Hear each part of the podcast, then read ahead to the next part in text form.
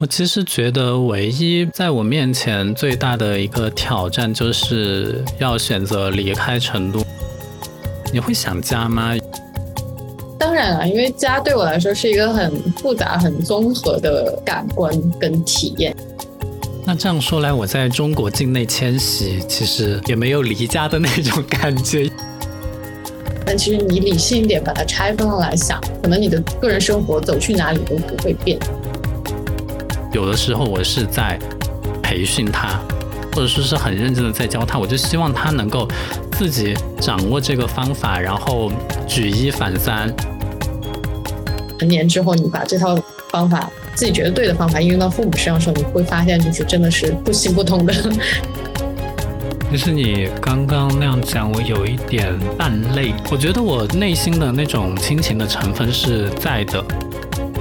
可能我们成为一个独立个体之后，也是希望我们能够更好的经营好自己，经营好自己的生活。欢迎大家来到万物有时，我是万万，我是悠悠。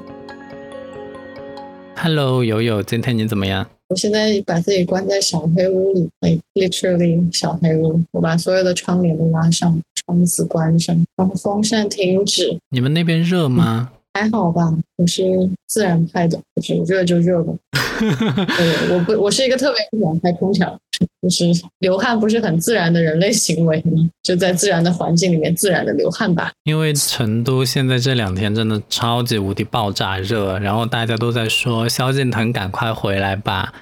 前两天就是萧敬腾有说他自己已经在成都定居的这样一个新闻，所以大家就和。欢萧敬腾，你赶快来吧！希望就下一场雨，让天气凉爽一点。因为现在成都的湿度很高，百分之百，比这里还高。这可是一个海岛。对啊，所以我就觉得海岛热是热，但是有海风，所以这个也是我接下来希望去到的一个地方，就是。在一个海岛当一个岛民，我在我自己的博客里也有讲这个事情。我不知道今年能不能实现这个愿望，但是我还挺期待的。嗯，不好意思，我要打断一下你的美好的幻想，就是在所谓的海岛当一个岛民，也是要看你在哪一个岛上。比如说我现在所在的岛的日常生活，也是跟你想象中海岛的身份没有一丝一毫的关系的。我并没有就是呃。天一亮起来，然后看海浪，然后准备一个冲浪板，然后在海边去等冲浪，然后一天在海滩上消磨时间，然后中午去喝个椰子水，吃一个热带国家的这个本地 local 食物，然后晚上跟朋友一起聊天喝酒，没有，不是这样的生活的。所以你呃，海岛只是一个美好的幻想而已，但最终还是取决于你到底是一个有怎么样生活习惯的人，以及这里的生活方式，你是否是要嗯改变成就是你自己想要的生活方式。我其实觉得，唯一在我面前最大的一个挑战，就是要选择离开成都嘛，然后离开我的家人，这样。虽然我现在没有跟他们住在一起，但是就是离开这件事情，我觉得还挺有勇气的。所以在这方面，我也挺佩服你，因为你就是离开了自己的家人，现在去到了马来西亚那边。你会想家吗？有的时候？嗯，当然了，因为家对我来说是一个很复杂、很综合的呃。感官跟体验，就是家不等，不仅仅等就是你跟家人的关系，可能家还代表了你所生活的那个城市，你所习惯的啊城市的街景，你所习惯的这种就是你自己喜欢的 comfort food 啊，平时喜欢去干什么，去哪些地方，它是整个一个融合起来很杂糅的一个个人化的体验吧。所以你说想家吗？当然，就是晚上。睡着呃睡不着觉的时候，你也会想念说，哎，好想现在点一个什么冒脑花来吃啊！怎么可能有这样的东西存在呢？所以，所以你刚刚说的家其实是更大的一个生活环境，是吗？就是包括了，对，就是成都也算是你的家，然后你自己的家庭成员在的那个小的环境也是你的家。我是我是把家理解为你个人最熟悉的、最舒服的、待的最舒服的那个 comfort zone，这个是我对家的这个概念，里面包含了人，包含了物，包含了生活习惯等等一切。那这样说来，我在中国境内迁徙，其实也没有离家的那种感觉，因为至少生活习惯是熟悉的，到处都可以吃到川菜，然后也有手机外卖，嗯，手机支付啊，然后手机上面下单之类的，生活习惯倒是一样。对，所以其实你现在所理解的自己无法出走、无法离家的这种牵绊，可能只是 只是你个人对于这件事情的一些就是啊。有偏差的误解吧，就是你觉得好像大的概念上你无法做出离开家的这个动作，但其实你理性一点把它拆分了来想，可能你的个人生活走去哪里都不会变，就你的习惯不会变，包括你可能可以吃到的一些熟悉的食物也不会变，包括你自己跟自己啊共度时光的那些可以做的事情也不会变，那可能就没有你想象中那么的难以脱离。觉得你你的意思是因为你现在出国了？根本就是换了一个生活环境，因此你原本的习惯也被迫进行了改变，可以这样理解吗？嗯，可以这么说吧。就是因为我我出来之后，我除了说，当然换了一个国家不说了，这个国家所包含的里面的人，里面你每天可能可以去吃到的食物，你所眼睛里看到的。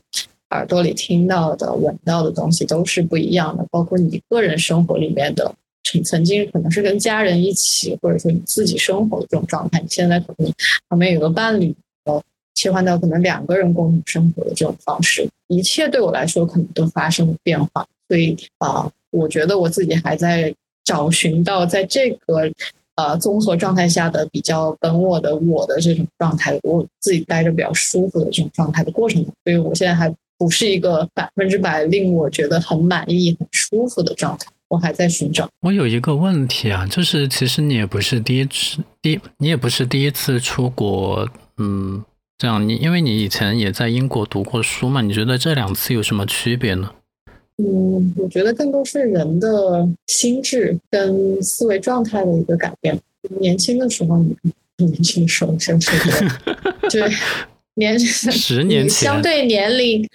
你也不必这么赤裸的把这个数值都点出来了，不用。就是在相对你年龄年龄比较小的时候，整个人可能，我觉得啊，虽然现在一直我一我一直说自己要保持一个开放的心态跟状态，但是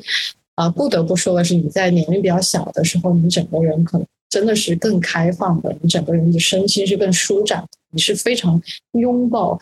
欢迎去接受这种所有外外来的事物给你的这种新鲜的体验，所以那个时候其实出去的话，我觉得哦，我的眼睛是雪亮的，就是真的大大的睁开，我是非常拥抱要去迎接一些就是非常崭新的一些体验，所以那个时候我可能整个人的状态上，它有一点点可以把它比。比喻为就是你可能一段恋爱关系展开的初期那个甜蜜期，一切对你来说都是新的，一切都是你可以去学习、去探索的。所以那个时候状态跟我现在稍微心智比较成熟了之后，可能也见过啊引号见过一些世面的时候，嗯嗯啊整个状态跟心理心理发展是不太一样，就这么去对比一下。嗯嗯。但但你自己你现在就是稍微理性的去分分析一下，就是你觉得。你跟所谓家这个概念，或者说你不愿意去到另外一个新的城市的概念，你的期盼到底是什么？就是什么东西在拉着你，把你呃把你往回拉呢？我觉得，呃，可以从两方面来看这个事情。一个是，呃，你出去你肯定要有一个落脚点嘛，然后就相当于是那边是有个机会在邀请你，或者说你很向往的。像我这种呢，我就是没有。比如说，我肯定是要在那个地方会有一份工作邀约，然后等着我去在那边工作，然后我选择到那个地方去。那现在这个就是没有，所以说我没有一个基本的动机前往到那个地方。第二就是我在设想，如果说我有一个机会可以出去工作的话，我可能会想说。嗯，这边我妈怎么办？然后我养的猫怎么办？我那些社保关系、公积金那些怎么处理？我就会被这些事情所烦扰。嗯，那我觉得可能根本上，我们两个对于能够啊自己或者说触发你去做一个行动的这个看法不太一样，就影响的东西因素也不太一样。我是那种全身心的等待一个契机，就是。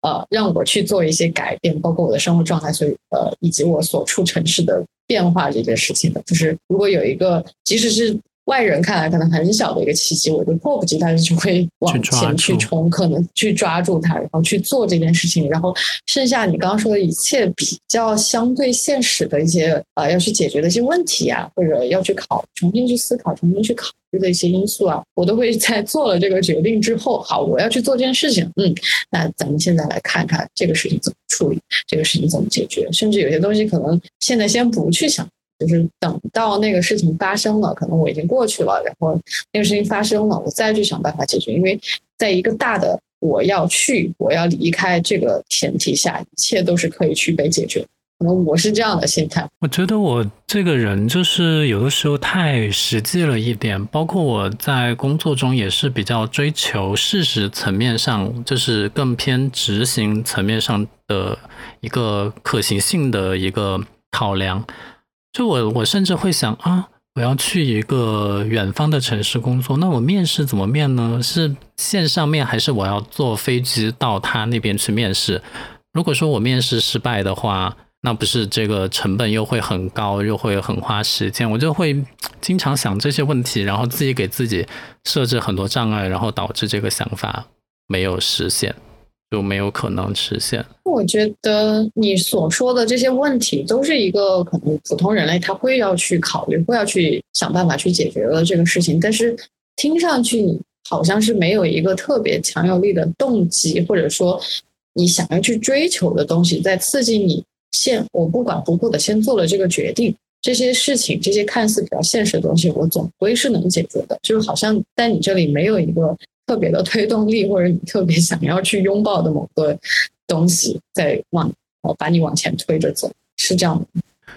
你之前是去过北京工作是吧？嗯，那你是那边有工作机会了，你才过去的，还是过去再找工作的？嗯，是有工作机会，但是我不能说是因为有那个工作机会我才选择要过去，因为当时可能最大的一个动因是我想要改变我的。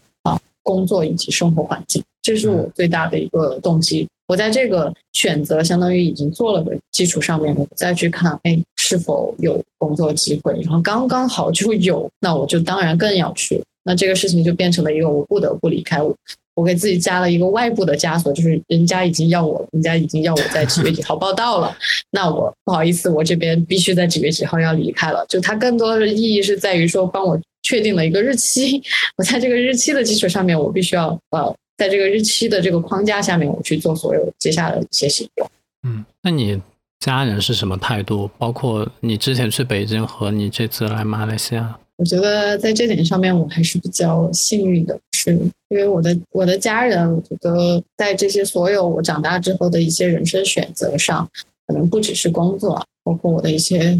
有些时候看似可能比较任性、不合传统的一些选择，他们其实相对来说的话都是比较包容。就是我妈妈经常说的一句话，就是她会说：“啊，这件事情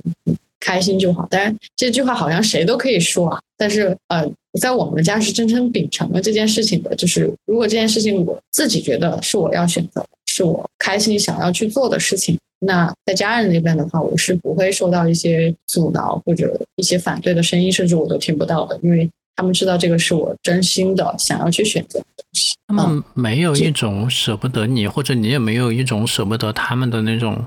心情在里面吗？会，但是我们不会因为这种不舍去影响啊我的一些人生选择。就是，就你们还是从大局出发，就是所有的不舍或者是不习惯等等的一些负面的东西，它都是你做了这个行为选择之后的一个结果，或者说它会带来的一些 consequence，就是你在做那个行为选择的时候，你就知道会有这样一个结果，但是你是选择接接受的，所以这个其实也是啊，做很多选择的时候会跟自己说的一句话，就是你在做这个选择的时候。知道他会可能会有一二三个呃好的不说啊，负面的呃结果。但是你在做这个选择之前，你是否有想清楚？就是我知道他会有一二三个负面的结果，那我是否能够去接受它？如果不能接受，那我可能会选择推翻我之前做的这个选择。所以先做了再说，这个就是我跟你之间的比较明显的一个差别。嗯。对，就是我理解，可能你很多时候在做一些选择的时候，还是会比较现实的把一些呃事情给梳理的比较清楚了之后，你才会去做一个啊，不管是最后是理性还是感性啊，但至少理性跟感性的东西你都得先梳理一遍之后，你才会去做这个决定。这个好像是你一直以来的思维方式。而且我从小到大，我都没有离开过成都，去外地，无论是读书还是工作都没有过。我感觉你会觉得这个是你的一个舒适圈吗？就是因为你从来没有迈出过成都以及成都周边这个范围，所以到现在这个阶段了，你要再去做一个要离开这个地方的选择，对你来说是更难的事情，因为你从来没有尝试过。我觉得应该这样说，就是成都当然是一个非常熟悉的地方。然后，基于以成都为基地的话呢，我去其他地方旅行，这个也没有问题。但是你说真正去另外一个地方生活，它的城市管理、它的城市风貌，然后你所接触到的人和环境，这个肯定是有变化的。那么怎么适应这些新的变化，是我要面临的一个问题。那现在，呃，我是很想去体验一个新的场景的。但说实话，就是。呃，我刚刚讲的那个两个原因，第一个是没有什么机会，第二个呢，就是我在家这边我也做不到，就是完全的嗯放下一切，然后去另外一个地方。然后我放不下的东西呢，嗯，一方面可能就是我，你说我不想离开我妈呢，我其实现在也没有跟她生活在一起，但但是你要我真的走呢，我还是会有一点点舍不得。然后猫，至少现在对猫，我觉得都还好，我可以给我妈养。至少现在你们是一个就是互相想见面了一两个小时的一个事情，不是要计划筹划很久才能见一面这样的一个情况。所以，嗯，是会可能对于你来说是一个很大的一个期盼吧，情感的期盼，但你无法走出那一步。而且我跟我妈之间是那种，就是我。不跟他见面呢，我偶尔也会想要跟他两个说两句。但是如果我们见面呢，那个 也不是那么的，就是我也会，我不知道该怎么描述啊，就是我也会说他一些事情，就是那种这个应该怎么讲？对对对，就是我会埋怨他很多事情。就两代人之间可能会有一些思维方式，包括生活习惯等等一系列的差异。就两个人真实的在一个空间里面相处。呃，一段时间以上的话，他可能一定必不必不可少的就会去发生一些冲突情况，理解是这样的。这个我有一个很深刻的体会和感受啊，就是二零年初疫情才开始的时候，那个春节，然后我妈到我家一我们一起来过节，然后中间有四五天的时候我出去旅游了，然后回来，因为那个旅游是事先就安排好的，我没有办法取消，或者说取消也会产生一定成本。当我回来之后呢，就面临封锁嘛，我妈也不能按原计划回到她生活的那个城市，所以我们就在一起生活了大概一个月还是两个月。我真的开始我都觉得还好，但是越到后来我就越来越崩溃，就生活习惯太不一样了。他用牙膏的方式不一样，他放抹布的地方也不一样。不对，就各种事无巨细的大小都不一样。但是呢，妈妈又是长辈，我也不能给她提太多的要求。但是我看到她跟我不太一样的地方呢，我要去整理，然后我就很闹心。然后这些事情我又自己憋着，然后直到后来，我都跟我妈不讲话了。直到后来，就是城市略微不封锁的时候，她走了，我真的是长舒一口气。我想说，她真的走了。对，就是这种。那我想问一下，就是因为我知道，我比较知道你，你可能是在一些就是生活习惯上面，包括家居习惯，就是啊，包括你刚刚说的，什么牙刷要怎么摆，牙膏要怎么摆等等。呃，不是整不整洁的问题，就是第一，首先呢，你是要追求整洁；第二，就是我不知道你对这些事情的摆放，呃，具体的摆放方向等等，你都会有这么严格的要求吗？或者说你比较有倾向性的觉得摆这里就是比摆这里好？就你会有这么明确具象的倾向吗？就你妈在这件事情上，她又是怎么？她自己的个人习惯是怎样？这样来说，就是厨房的抹布有两块，一块呢就是专门用来擦台面的，一块呢就是专门用来擦和食品接触的餐具也好，或者其他之类的。这个可能是我以前在那个麦当劳或者星巴克打工时候留下来的习惯，因为外企，尤其是做餐饮的外企，在这方面卫生方面就非常的讲究，有自己的一套标准。那我自己在家里呢，我也是采用这个标准，就是抹布我准备两块，一块食品接触用，一块非食品接触用。但是我妈呢，永远都不记得这件事情，她就是看哪块抹布近，她就随手拿哪块抹布来擦任何的地方。比如说，他拿和食品接触的那个抹布来擦台面或者很脏的一些地方，希望把它擦干净。这个我就忍不了，然后我也跟他提出来，他就。记不住，我不知道他故意不记住，还是他觉得这件事情不重要。我随便拿块抹布用就是了，反正你我做做出来的饭菜食物，你吃下去也没有拉肚子。我不知道他是不是这个想法，但就这些小事很多都会有冲突，而且而且也有一点，我妈可能也是觉得我年龄大了，她不好管我了。对于我很多对她的提法，她不会有反对的意见。我也不知道她接没接受，反正她也不提反对的意见。但我现在从行动上来看，她可能就是也没有接受了，就是会有这些冲突在。嗯，我大概明白，就是不光说是跟父母吧，就是两两一个人以上要居住在同一个空间这件事情，想想就是让我头很大的一个事情，因为每个人。因为一个人的居住空间是完全就是凝结了这个人的所有东西，是包括他的个人生活习惯啊，怎么煮东西啊，要不要点外卖啊，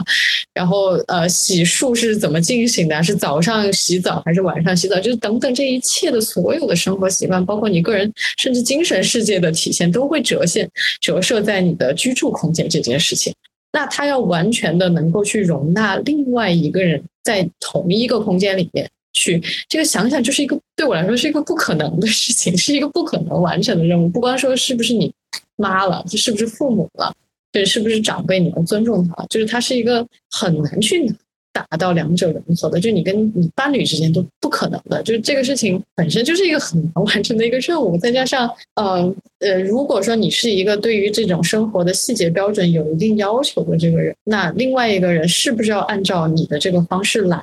你要通过多长的时间去培训他？你是你又不是这个店长，你要去培训自己的这个新进的员工，这个抹布这块是做什么用的？那一块是怎么用的？你要去培训你妈妈，可能培。训他听不听，记不记得住，觉得是不是有必要等等的，都是有自己价值观的反应的。所以，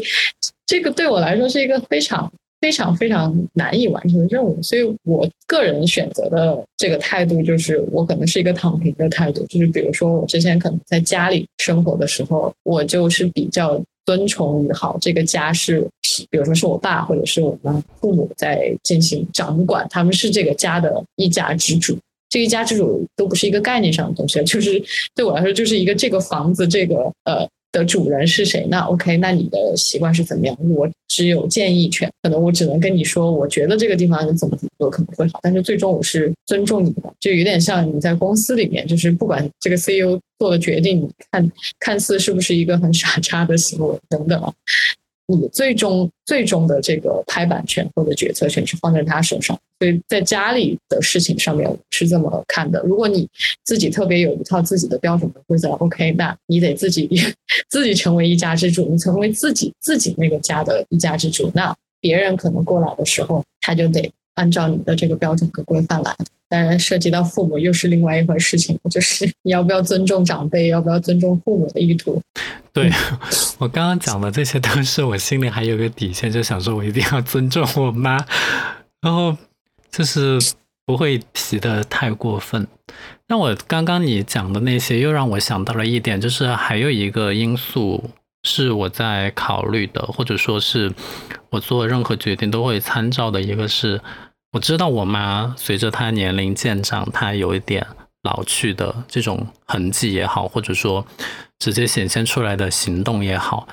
但是我觉得我内心好像没有在真正的承认这件事情。诶，包括我，你因为你刚刚讲了培训这个词，我真的是有的时候我是在培训他，或者说是很认真的在教他，我就希望他能够自己掌握这个方法，然后举一反三。然后以此类推来掌握其他的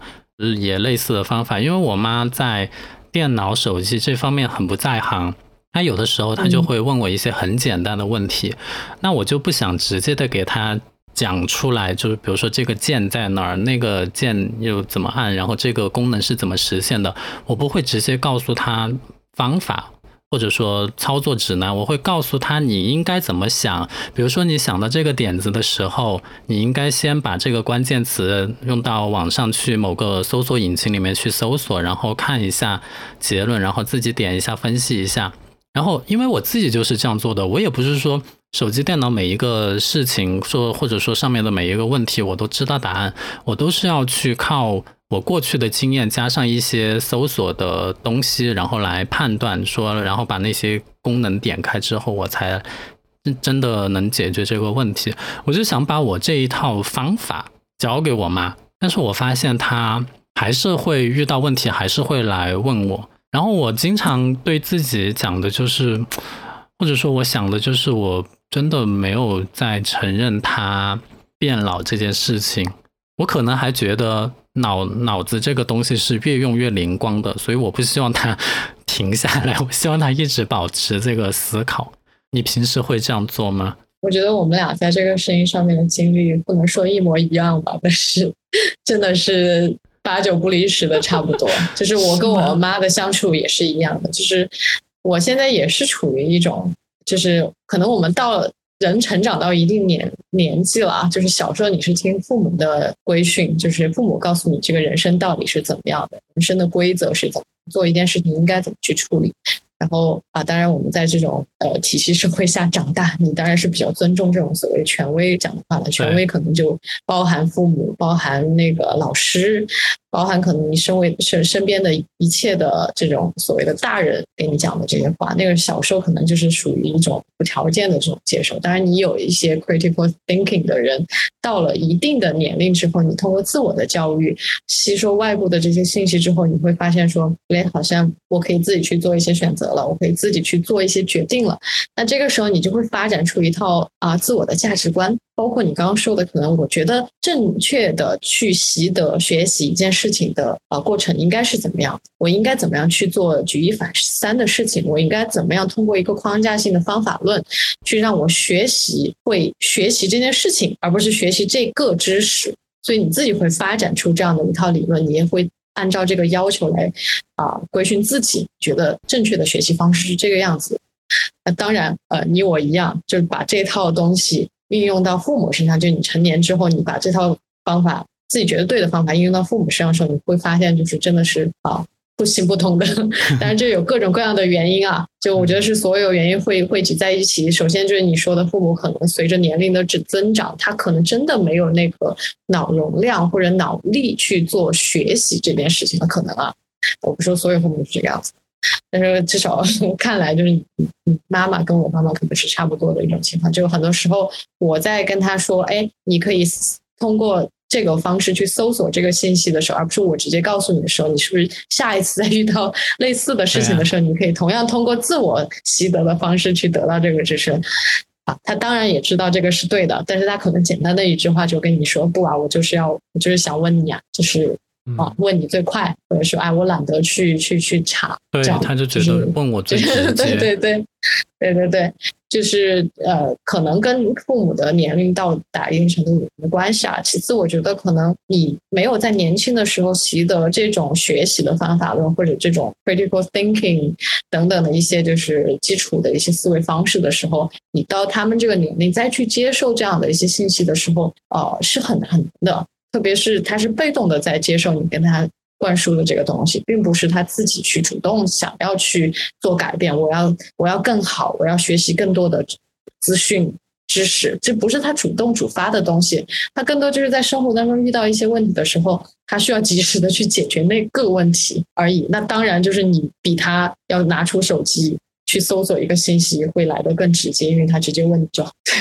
所以对于父母来说，他可能是一个最。简便的方式。其三呢，我会觉得父母通过这种方式去问你，可能在某种意义上是增加了跟你的联系的频次，从而可能哦达到跟你就是保持联系也好，或者说加深你们俩之间的这个感情纽带也好，可能会有这样的一些关系。就比如说你平时没事，我知道我至少不会啊。我现在的沟通习惯，我会主动去找我妈去聊一个很散漫的天，就是没有什么主题的天。我可能都是因为一些事情去啊，作为出发点，或者想看看他了，或者怎么样去去跟他联系。如果父母他可能通过一个实际性的需要去解决的问题作为切入点去找你，联系到你，跟你说一段话，可能由这个问题再说到别的问题，跟你聊一下天，可能对他来说也是某种意义上的心理慰藉吧。所以关于这个问题，我现在也是属于有点躺平的状态，就是有什么问题在我能解决的范畴里面，我就去帮他解决，而不是想啊像我之前一样，就是。让他想要让他去习得怎么去自己做这件事情的啊方法论没有，我现在已经放弃这件事情。那你和你父母关系好吗？这个其实也可以分开讲，比如说和妈妈的关系和爸爸的关系。那我先反问你吧，你呢？我和我妈其实从小都挺好的，就是我非常的依赖我妈吧，我可以毫不。脸红的说：“我直到初中，有的时候我还会跟我妈一起睡觉，就是我非常喜欢在妈妈旁边的感觉。但是跟我爸呢，又是另外一个极端，就是我从小就几乎跟我爸不亲。我不知道这个是我身上的个例，还是男孩子都跟妈妈亲，跟爸爸不亲，或者女孩子跟爸爸亲，跟妈妈不亲这样。”我就不知道哈，但是对于我自己来讲，我跟我爸是不亲的，从小到大都不亲。包括我爸的一些脾气，像他小时候，他辅导我做数学作业，我其实数数数学成绩非常的差，然后我爸就辅导我，然后我又反应不过来，他就会他就会直接开始打我，所以我就更 更不喜欢他。你看我现在三十多岁了，我想起他不喜欢的例子，还会想到这一些。可见我印象还是很深刻。然后到长大了，我爸其实也有好的时候，就是 就是他给我钱的时候，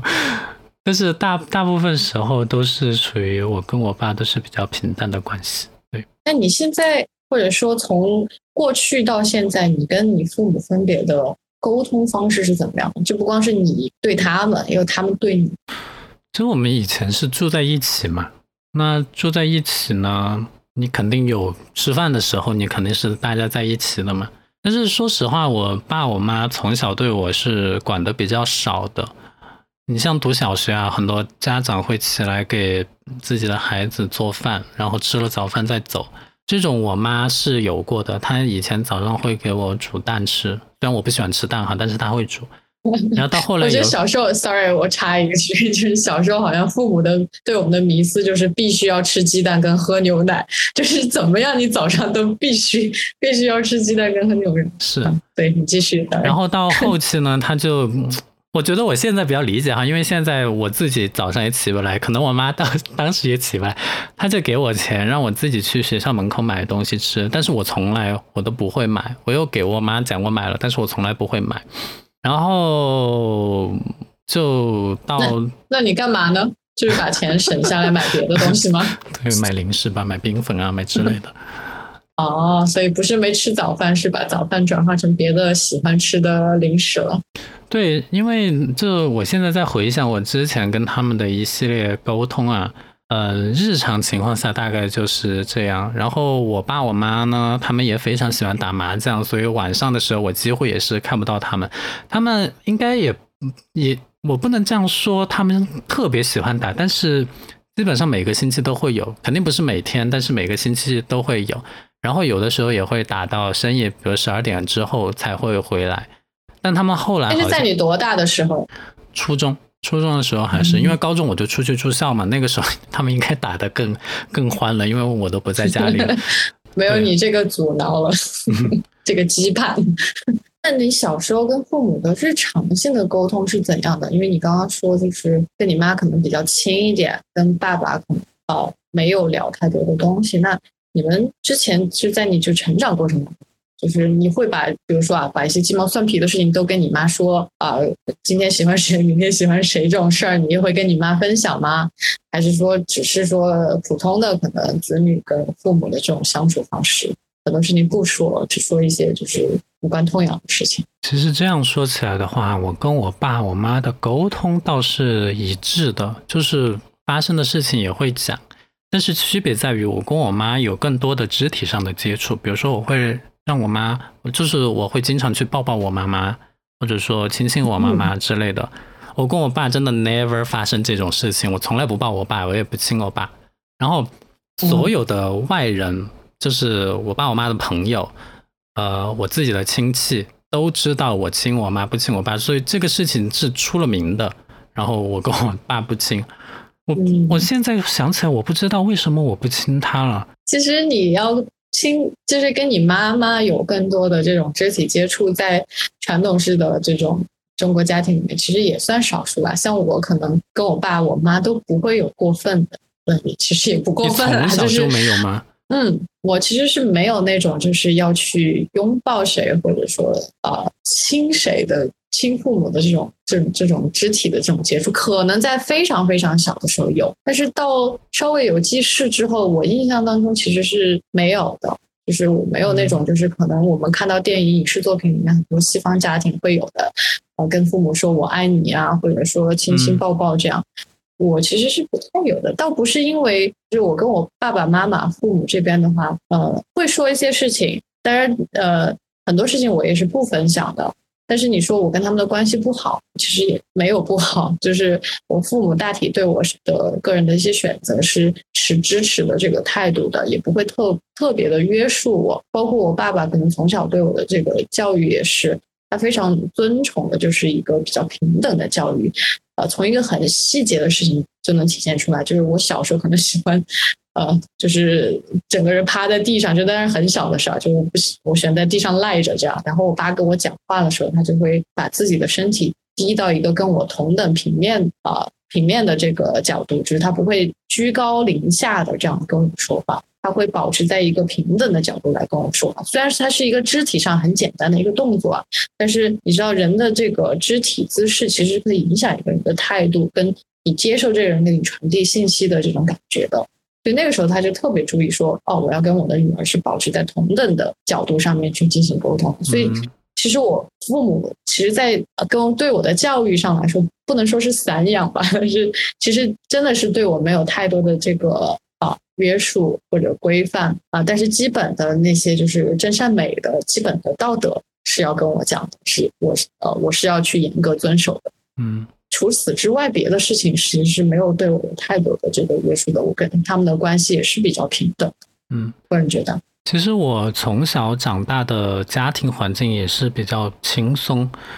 因为虽然我这样说我爸哈，但是他其实在家里也不是那种很威权式的人物。基本上在家里所有的事情还是比较民主的，包括对我自己的一些选择，他们也是会支持。所以。我刚刚讲的都是一些印象非常深刻的事情，你比如说像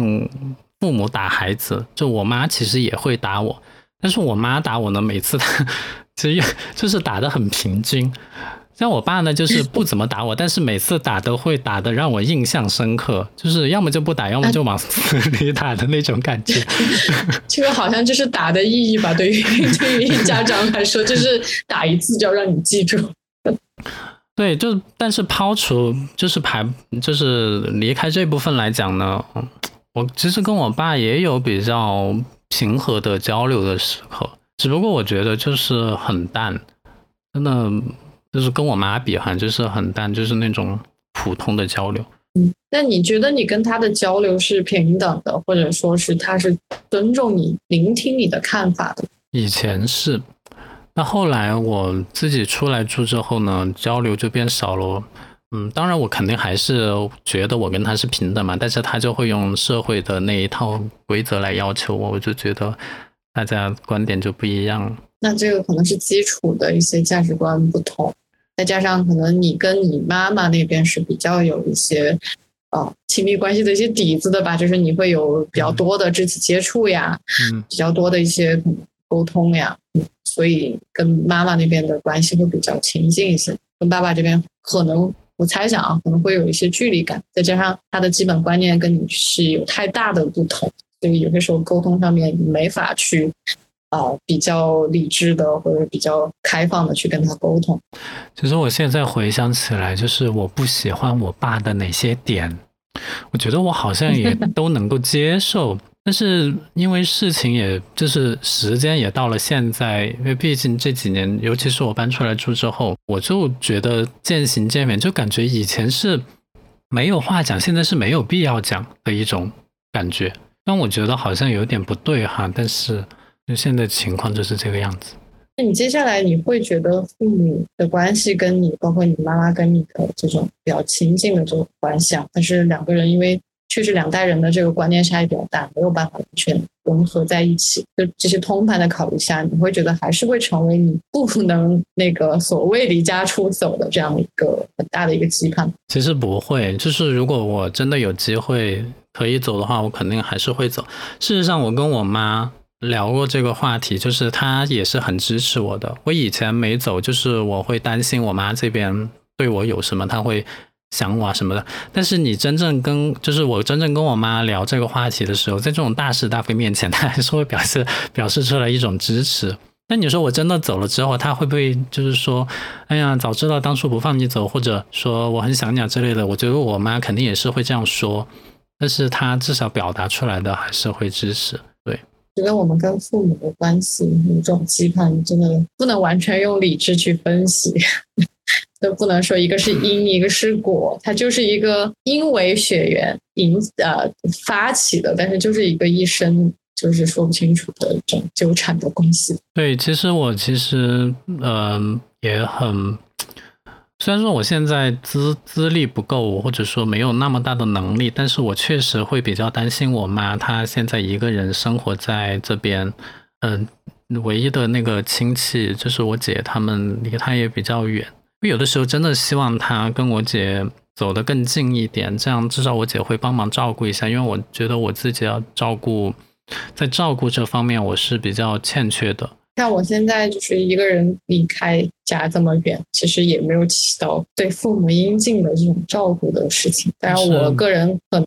跟父母来说的话，就是比较算比较幸运吧，就是父母还没有什么身体上的问题，他出。但是我觉得。你不太一样的地方就在于你家里还有一个妹妹可以帮 忙照顾一下，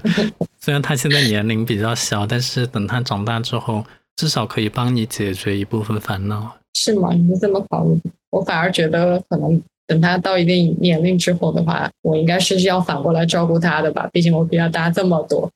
所以，虽然我其实我我觉得我自己在我个人的成长环境或者说我家庭中肯定是有遗憾，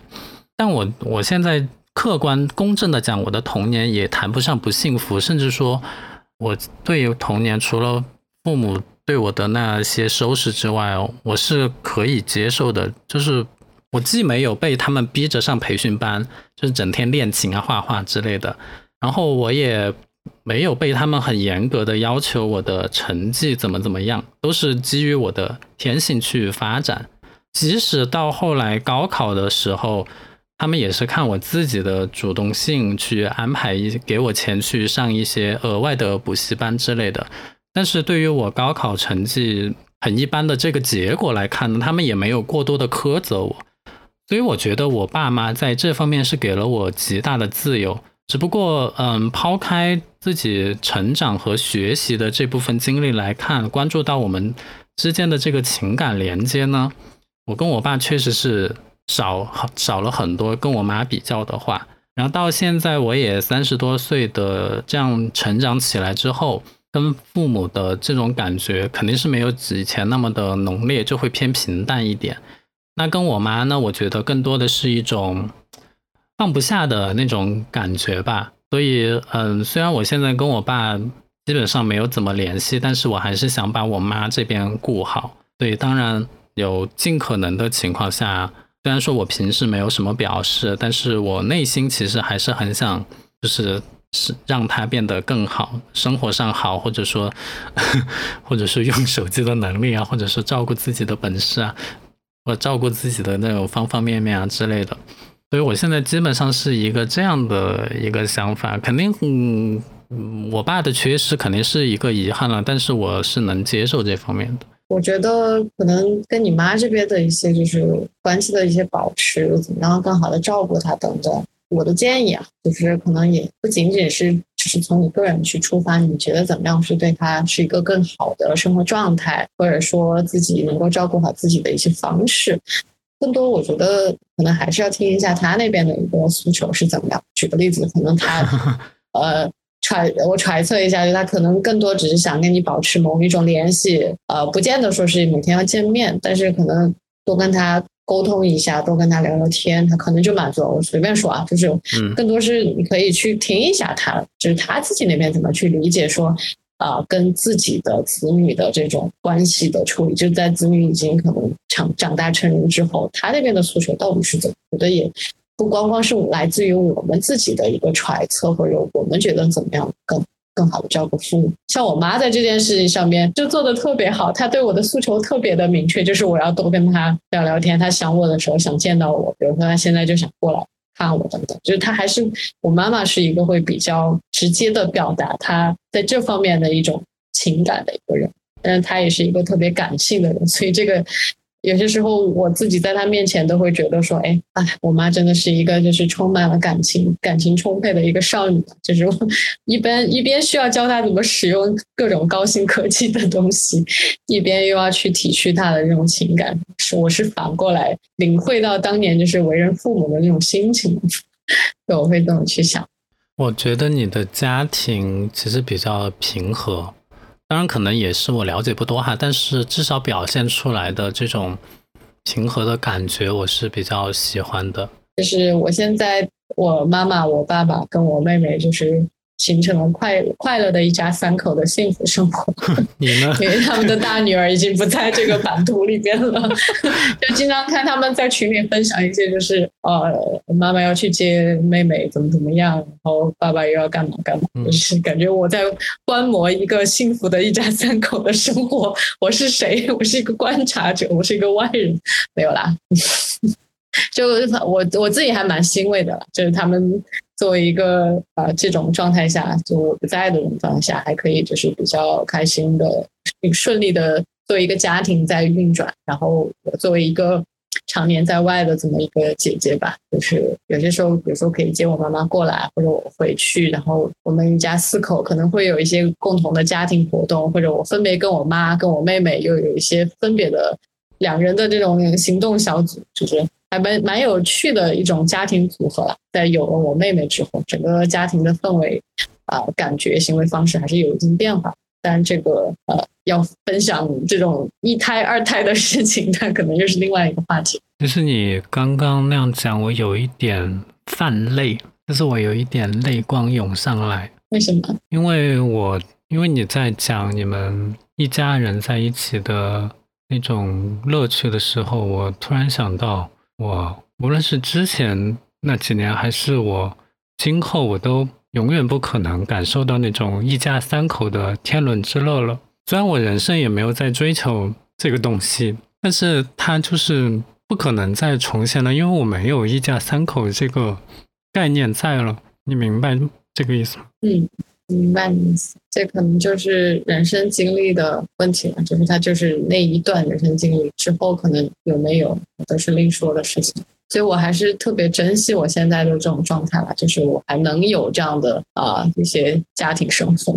虽然我人不在。揣测一下父母的心意，也是希望就是我们作为一个独立的大人，虽然不知道这个大人是不是合乎社会规范下的大人，但是可能我们成为一个独立个体之后，也是希望我们能够更好的经营好自己，经营好自己的生活，更好的照顾好自己。这个其实也是父母对我就是子女的一个很好的心意吧。就不管我们是不是能够有那个能力、有那个心力去反过来照顾他们。虽然我自己家庭中很少有这种嗯动人的时刻，但是我经常看一些，就是我经常在影视剧作品和读文章的时候，会读到别人的有关于亲情的故事，我都觉得非常的感人，然后我会自己落泪。但是我在我自己的这种亲情的里面，我却几乎没有为我自己的这种亲情掉过眼泪。我觉得我内心的那种亲情的成分是在的。就比如说，刚刚我听到你的故事，我都会有所触动。但是，对于我自己呢，我却很少发生这样的一些东西。我觉得这个要讨论是另外一个话题了，就是人类的 基本诉求，对爱的渴望，对于家庭生活的幻想，人人都会有的一个基础的东西。但是，是否人生有这个幸运去实现它呢？这个可能真的是看个人的机遇了吧，看缘分了吧。所以我们今天就简单的讲了一下自己的家庭，但是我觉得无论如何还是会。自己来面对的，哪怕你在家的环境或者在远方，其实家都会是你心中的一个羁绊了。OK，OK，谢谢大家收听这一集的万物有时，我们下一集再见。谢谢大家，下期再见。